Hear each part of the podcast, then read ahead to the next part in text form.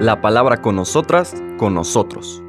Una reflexión de la palabra cotidiana en diálogo con el acontecer de la comunidad universitaria.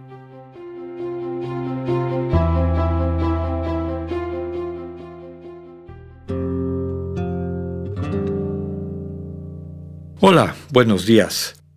Bienvenidas, bienvenidos a la palabra con nosotras, con nosotros. Hoy martes 27 de septiembre seguimos nuestro recorrido por el Evangelio de San Lucas, en el mismo capítulo noveno, en los versículos subsiguientes a las enseñanzas que veíamos ayer, de la necesidad de hacernos pequeños, es decir, humildes, abiertos, dispuestos a servir y desde luego a reconocer como compañeros y compañeras del camino a quienes tienen esta sensibilidad, no a las personas que tienen el mismo discurso, sino a las personas que tienen la misma práctica, la misma sensibilidad. En realidad, el pasaje que vamos a escuchar ahorita, esta escena, que es breve, son cinco versículos del 51 al 56, es un parteaguas en el Evangelio de Lucas de la actividad o de la vida pública del Señor. Hasta entonces, todo se ha desarrollado en Galilea, y ahora empieza pues, prácticamente la mitad del Evangelio de Lucas, que es el ascenso a Jerusalén. Recordemos que Jerusalén, como el lugar donde se vive el encuentro con Dios, recordemos que el santuario, el templo, es el lugar del encuentro. Y para la perspectiva cristiana, el encuentro con el Dios vivo, pues es el fundamento de la buena noticia. Entonces Jesús va a Jerusalén para transformar, para que quede claro que ese Jerusalén está en crisis y la invitación a acoger, a hacernos ciudadanos de la nueva Jerusalén.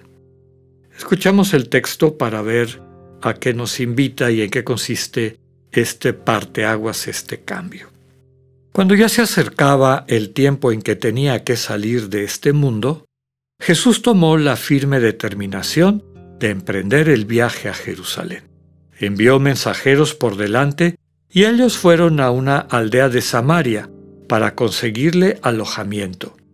Pero los samaritanos no quisieron recibirlo porque supieron que iba a Jerusalén. Ante esta negativa, sus discípulos Santiago y Juan le dijeron, Señor, ¿quieres que hagamos bajar fuego del cielo para que acabe con ellos? Pero Jesús se volvió hacia ellos y los reprendió. Después se fueron a otra aldea. Palabra del Señor.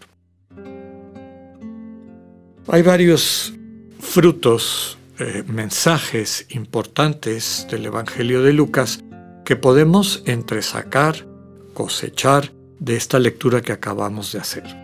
Lo primero que quisiera yo resaltar porque es parte de lo que vamos a ir viendo en los siguientes capítulos, es que cuando Jesús dice aquí, toma la firme determinación de emprender el viaje a Jerusalén. Este viaje a Jerusalén va a significar un despojo paulatino de pues todo lo que podríamos pensar que son seguridades o signos de éxito desde la perspectiva humana. Jesús se va a ir quedando cada vez más solo, pobre y podríamos decir, aunque suene un poco duro, fracasado. Primero lo abandonan las multitudes, ya no va a estar en su tierra, donde la gente lo, conozca, lo conoce, empieza a moverse en dirección de Jerusalén. ¿De dónde habrá salido esta firme determinación? Podemos preguntarnos. Al reconstruir la vida de Jesús tomando la secuencia particularmente la de Marcos, es muy probable que Jesús, estando en, en el destierro o habiendo dejado el territorio de Galilea para entrar primero a Cirofenicia y después a Traconítide, reino del hermano de Herodes Antipas, de Filipo, seguramente sale de Galilea porque le han avisado que Herodes lo está buscando para matarlo, como había matado antes a Juan el Bautista. Estando ahí en el destierro, Jesús en oración, nos dice con claridad el Evangelio de Lucas, que escuchamos hace un par de semanas, en oración les pregunta a los discípulos, ¿quién dicen ustedes que soy yo? Es decir, en ese espacio de oración, Él ha percibido que su Padre le está pidiendo que dé el paso, el paso final definitivo para hacerse cargo de su vocación de ser el consagrado para salvar a Israel. Y esa consagración, la manera como va a salvar a Israel, es ir al centro de la religiosidad judía para poner en crisis, para demostrar que está en crisis esa forma de entender a Dios y la relación de los seres humanos Dios. Recordemos que después de la confesión de fe de Pedro, el Señor hace el primer anuncio de su pasión, ¿no? que será juzgado por las autoridades centrales de Israel, las autoridades religiosas de su pueblo, será condenado, maltratado, va a, se le va a dar muerte y termina con ese mensaje de esperanza que al tercer día va a resucitar.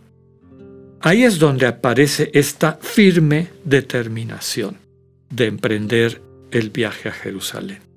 En un momento de oración, en un momento de discernimiento, diríamos desde la espiritualidad ignaciana, en esos espacios de silencio, de madrugada, cuando Jesús cultiva la actitud de escucha a las palabras de su Padre, a lo que va percibiendo que su Padre le comunica, pues ha percibido que su misión le lleva a esta entrega de su vida. Y aquí vemos que ha llegado el momento. Se pone en marcha, solamente Juan y Lucas nos dice que Jesús atraviesa varias veces el territorio de Samaria. Un judío normalmente no lo atravesaría. Lo que solían hacer los peregrinos de Galilea era seguir el cauce del río Jordán, donde había comunidades judías, pues donde podían recibir alimentos, etc. Ya sabemos que judíos y samaritanos no se llevaban, se aborrecían mutuamente como todo en la vida, muy probablemente fue este desprecio permanente de los judíos hacia los samaritanos, a los que veían como ladrones, a los que veían como usurpadores del territorio de sus hermanos de Israel. Recordemos que el reino del norte, que se llamaba Israel, fue destruido por los asirios, se llevaron a la población que vivía ahí, que dispersada por el mundo prácticamente dejó de existir, y llenaron ese territorio con paganos. Esos paganos poco a poco se fueron haciendo judíos, pero los judíos, digamos, de sangre, de tradición, nunca los reconocieron. Estos samaritanos, que adoptaron la fe yavista, es decir, creían en Yahvé, no adoraban en Jerusalén, sino que siguiendo lo que ya habían empezado los reyes de Israel antes de que su reino colapsara, adoraban en Samaria, en los dos montes que están en los alrededores de la ciudad, en particular en el monte Gerizim. Claro, Jesús atraviesa Samaria en este texto cuando la gente se entera que va a Jerusalén, es decir, al templo de la competencia, o al templo, se dan cuenta de que es un judío, y por eso le niegan hospitalidad y le niegan el poderles dar alimentos, alojamiento y alimentos que era parte de esta práctica de hospitalidad.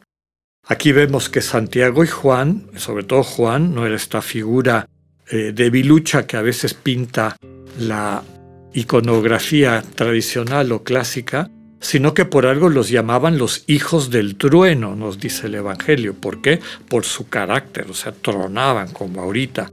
¿Quieres que hagamos bajar fuego del cielo para que acabe con ellos? El Señor se vuelve hacia ellos, dice el Evangelio, y los reprende.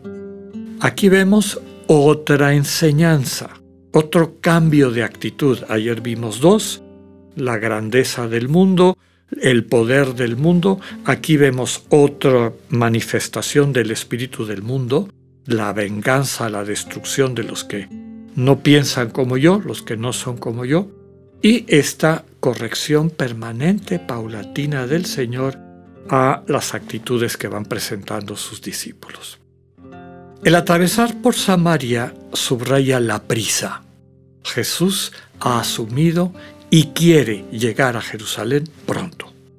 El camino más corto, más cercano, es atravesar por este territorio hostil, digamos. Pidámosle al Señor la gracia de sentir en nuestro corazón el deseo de llegar lo más pronto posible a nuestro propio Jerusalén, a nuestro espacio de encuentro con el Dios vivo. Que así sea, que tengan un buen día, Dios con ustedes.